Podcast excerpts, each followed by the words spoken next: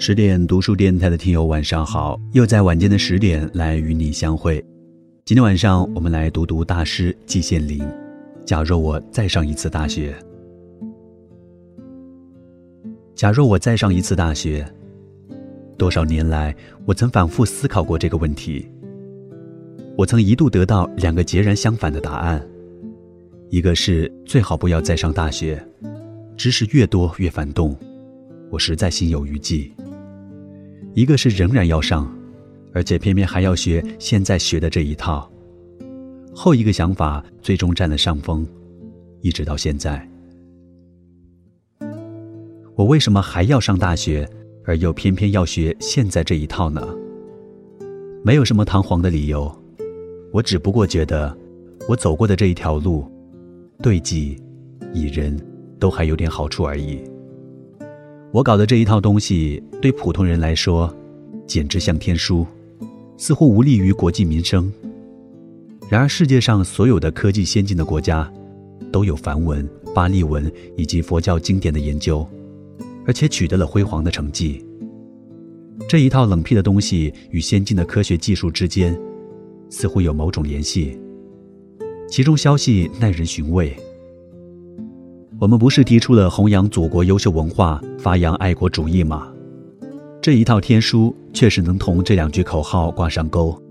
我举一个具体的例子，日本梵文研究的泰斗中村元博士在给我的散文集日译本《中国知识人精神史》写的序中说道：“中国的南亚研究原来是相当落后的，可是近几年来突然出现了一批中年专家，写出了一些水平较高的作品，让日本学者有攻其不备之感。”这是几句非常有意思的话。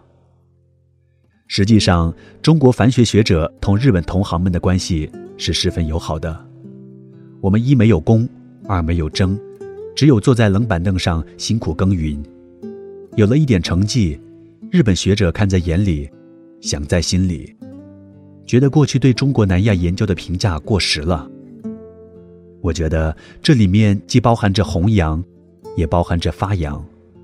怎么能说我们这一套无补于国计民生呢？话说远了，还是回来谈我们的本题。我的大学生活是比较长的，在中国念了四年，在德国哥廷根大学又念了五年，才获得学位。我在上面所说的这一套，就是在国外学到的。我在国内时对这一套就有兴趣，但苦于无机会。到了哥廷根大学，终于找到了机会，我简直如鱼得水。到现在已经坚持学习了将近六十年。如果马克思不急于召唤我，我还要坚持学下去的。如果想让我谈一谈在上大学期间我收获最大的是什么，那是并不困难的。在德国学习期间，有两件事情是我毕生难忘的，这两件事都与我的博士论文有关联。我想有必要在这里先谈一谈德国的与博士论文有关的制度。当我在德国学习的时候，德国并没有规定学习的年限，只要你有钱，你可以无限期的学习下去。德国有一个词是别的国家没有的，这就是“永恒的大学生”。德国大学没有空洞的毕业这个概念，只有博士论文写成、口试通过、拿到博士学位。这才算是毕了业。写博士论文也有一个形式上简单而实则极其严格的过程，一切决定于教授。在德国大学里，学术问题是教授说了算。德国大学没有入学考试，只要高中毕业就可以进入任何大学。德国学生往往是先入几个大学，过一段时间以后，自己认为某个大学某个教授对自己最合适。于是才安定下来，在一个大学从某一位教授学习，先听教授的课，后参加他的研讨班，最后教授认为你如此可教，才会给你一个博士论文题目。再经过几年的努力，收集资料，写出论文提纲，经过教授过目，论文写成的年限没有规定，至少也要三四年，长则漫无限制，拿到题目十年八年写不出论文。也不是罕见的事。所有这一切都决定于教授、院长和校长无权过问。写论文，他们强调一个“新”字，没有新见解就不必写文章。见解不论大小，唯心是图。论文题目不怕小，就怕不新。我个人觉得这是非常重要的一点。只有这样，学术才能日日新，才能有进步。否则满篇陈言，东抄西抄，东拼西凑，尽是冷饭。虽洋洋数十甚至数百万言，除了浪费纸张、浪费读者的精力以外，还能有什么效益呢？我拿到博士论文题目的过程，基本上也是这样。我拿到了一个关于佛教混合梵语的题目。用了三年时间搜集资料，写成卡片，又到处搜寻有关图书，翻阅书籍和杂志，大约看了总有一百多种书刊，然后整理资料，使之条理化、系统化，写出提纲，最后写成文章。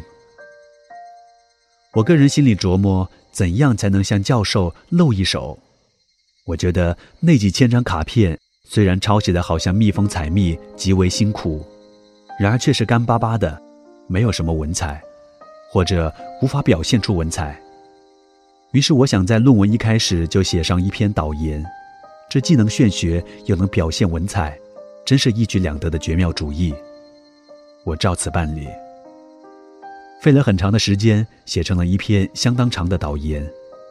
我自我感觉良好，心里美滋滋的，认为教授一定会大为欣赏。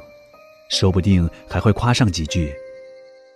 我先把导言送给教授看，回家做着美妙的梦。我等啊等，终于等到了教授要见我。我怀着走上领奖台的心情，见到了教授，然而却使我大吃一惊。教授在我的导言前面上了一个前括号，在最后画上了一个后括号，笑着对我说：“这篇导言通通不要。”你这里面全是华而不实的空话，一点新东西也没有。别人要攻击你，到处都是爆点，一点防御也没有。对我来说，这真如晴天霹雳，打得我一时说不上话来。但是经过自己的反思，我深深的感觉到，教授这一棍打得好，我毕生受用不尽。第二件事情是，论文完成以后。口试接着通过，学位拿到了手。论文需要从头到尾认真核对，不但要核对从卡片上抄入论文的篇章字句，而且还要核对所有引用过的书籍、报刊和杂志。要知道，在三年以内，我从大学图书馆，甚至从柏林的普鲁士图书馆借过大量书籍和报刊，耗费了大量的时间。当时就感到十分烦腻。现在再在短期内把这样许多的书籍，把这样多的书籍重新介绍一遍，心里要多腻味就多腻味。然而老师的教导不能不遵行，只有硬着头皮耐住性子，一本一本的借，一本一本的查，把论文中引用的大量出处重新核对一遍，不让它发生任何一点错误。后来我发现，德国学者写好一本书。或者一篇文章，在读教样的时候，都是用这种方法来仔细核对。一个研究室里的人往往都参加看教样的工作，每人一份教样，也可以协议分工。他们是以集体的力量来保证不出错误。这个法子看起来极笨，然而除此以外，还能有聪明的办法吗？德国书中的错误之少是举世闻名的。有的极为复杂的书，竟能一个错误者也没有，连标点符号都包括在内。读过教养的人都知道，能做到这一步，是非常非常不容易的。德国人为什么能做到呢？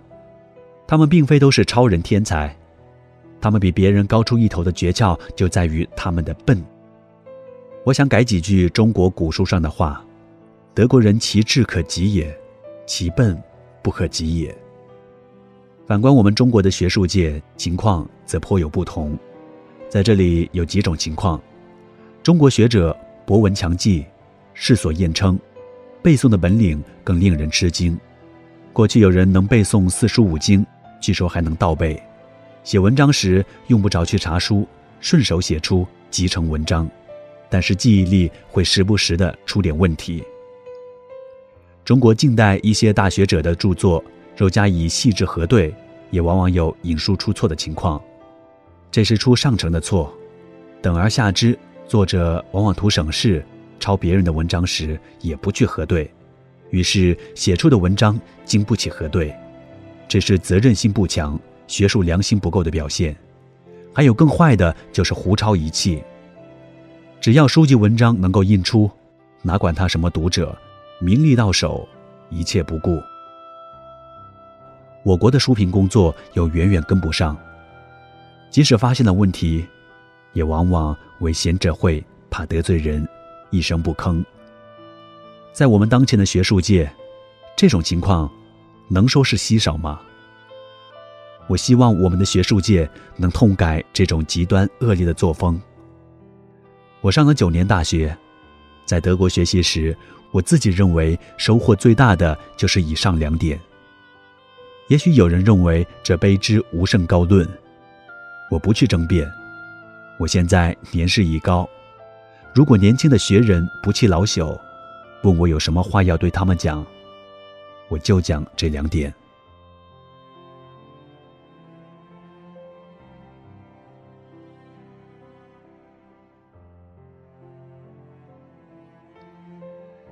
今天晚上为你分享的文章取自《人生边上的智慧》，季羡林经典散文集《人生三书之三》，书中收录季老晚年回忆亲人、求学经历及恩师，对生老病死进行思考的文章。